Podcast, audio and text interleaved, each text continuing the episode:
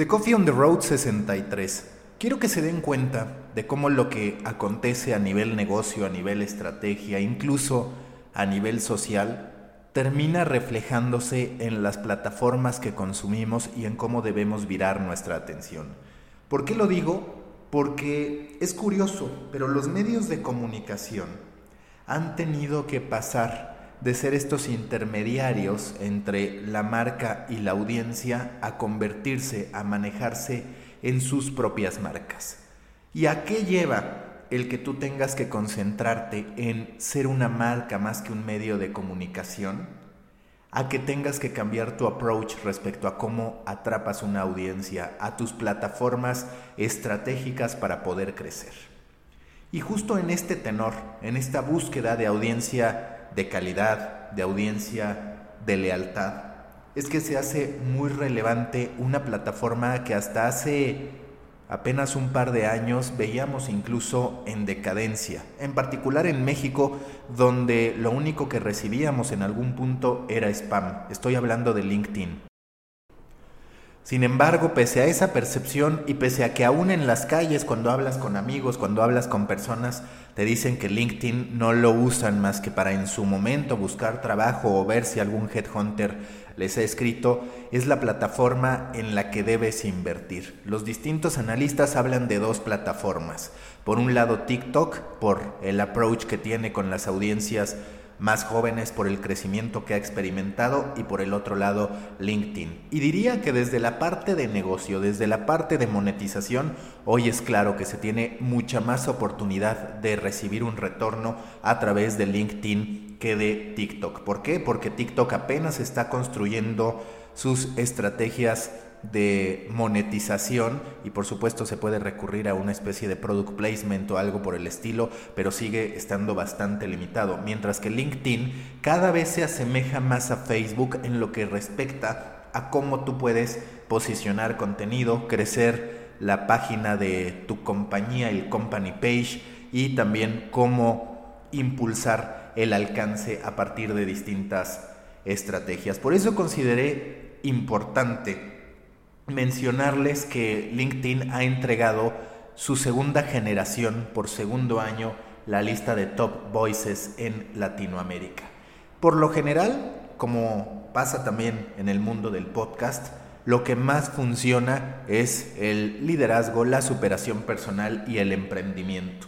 Sin embargo, y aunque les voy a mencionar los nombres que han aparecido en esta lista, la lista completa, sí quiero hacer énfasis en algunos otros que me parecen más atractivos por tener un approach específico y porque nos pueden dejar algo más que este contenido que empieza a saturarse de superación personal, de liderazgo, de formas y estrategias para poder conseguir un mejor trabajo. Estoy hablando, por ejemplo, de Alan Mayer Frankfurt. Él es CEO de Mercado Libre en Chile y lo que comparte son una serie de estrategias, consejos, historias y aprendizajes en torno a retail y a comercio electrónico. Yo sé que la mayoría de los que escuchan este podcast son representantes de medios de comunicación, inversionistas, sí, algunos marqueteros, y lo que yo percibo es que cada vez tenemos que especializarnos más en ver el bosque y no solamente el árbol, que es por ejemplo un comentario que me hace bastante Mark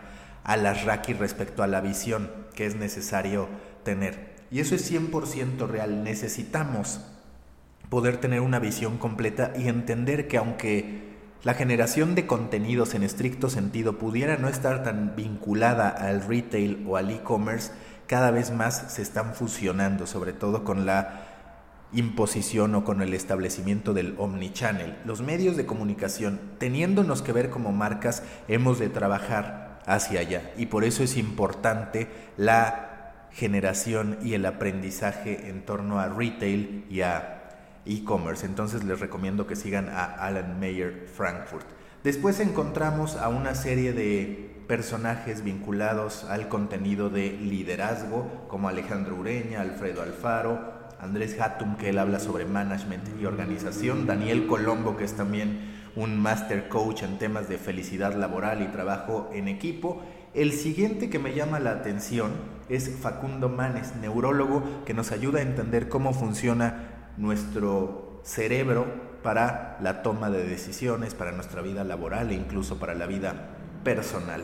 Aparece también y merece una mención Genaro Mejía, el director editorial de Entrepreneur, que justamente a partir de estas historias de emprendimiento que comparte ha aparecido en esta lista de 16 personas. Después encontramos a Inés Temple, que habla de marketing personal, empleabilidad, igual que Karina Pérez Galindo y Luciana Olivares, que habla sobre estrategias para integrar equipos con facilidad y que además sean divertidas. Me voy a saltar algunos para llegar a dos casos. Uno que de hecho también es un éxito en podcast, que es Maurice Dieck, el creador y conductor de Dimes y Billetes, uno de los podcasts más escuchados de México, tanto en Apple Podcast como en Spotify, que se ha convertido sin duda en el gran referente de las finanzas personales en la actualidad. Y enseguida encontramos para mí el que es el mejor caso, un caso de aprovechamiento, de empatía, de cómo desde una empresa poder estar comunicando historias, que es Paula Santilli,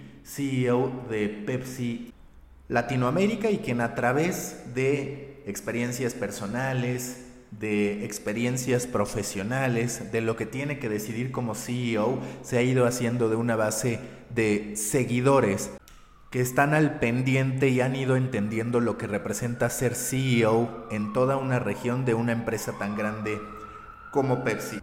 Por supuesto que LinkedIn no es para todos. Un medio deportivo difícilmente encontraría un nicho en LinkedIn. Un medio de entretenimiento difícilmente lo haría, salvo que en algún momento se tratara de un approach B2B o de una serie de contenidos especializados mucho más a profundidad que pudieran atrapar a la gente. Pero es un hecho que LinkedIn, si lo que tú buscas es una audiencia de prestigio para un nicho particular, para un grupo de liderazgo, para ejecutivos, es una gran oportunidad para poder desarrollar contenido y crecer una base de fanáticos y pensar en convertirlos después en base de datos, pensar en convertirlos también en potenciales clientes de los servicios que ofrezcas.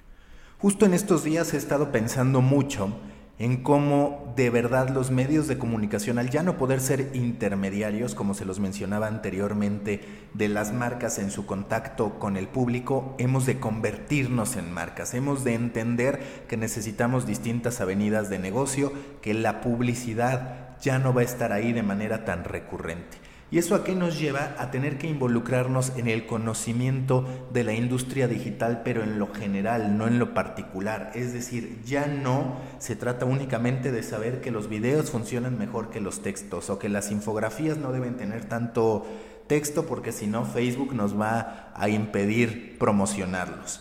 Lo que tenemos que entender y lo que tenemos que empezar a dominar son las otras aristas, las otras oportunidades de negocio Justo en estos momentos yo me encuentro estudiando el DIVEX, que es un programa ejecutivo de transformación digital en el ISDI México. ¿Y qué es el ISDI? Es uno de los institutos de negocios digitales más relevantes del mundo y acaba de abrir un programa que solo dura cinco días, del 16 al 20 de diciembre, en el que gente que no está tan metida en lo que respecta a la industria digital, entendida como negocio, no como contenido, puede actualizarse y puede recibir las bases para construir negocios digitales. ¿Qué contempla el curso intensivo de introducción a la transformación digital?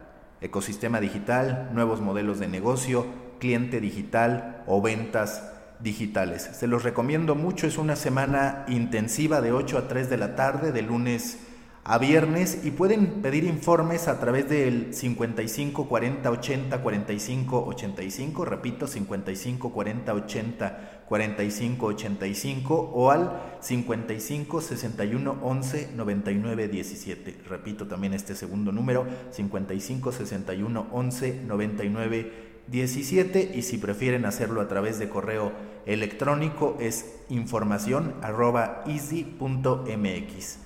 ISDI. Entonces es información arroba isdi.mx.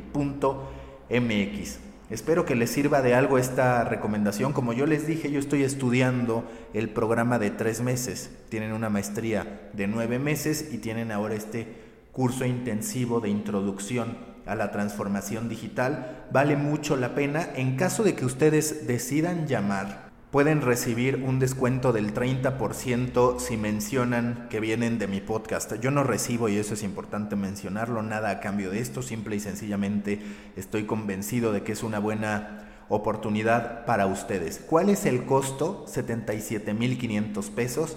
Se puede pagar a meses sin intereses y tienen que tomar en cuenta que con el descuento del 30% se reduce bastante esa cantidad y que además pueden presentarles algunos planes personalizados de pago. Avísenme qué les parece y les voy a compartir la información a través de mi grupo en Proyecto Morona, pequeños creadores de grandes ideas. Vamos creciendo, vamos compartiendo y seguimos apasionados por contar historias.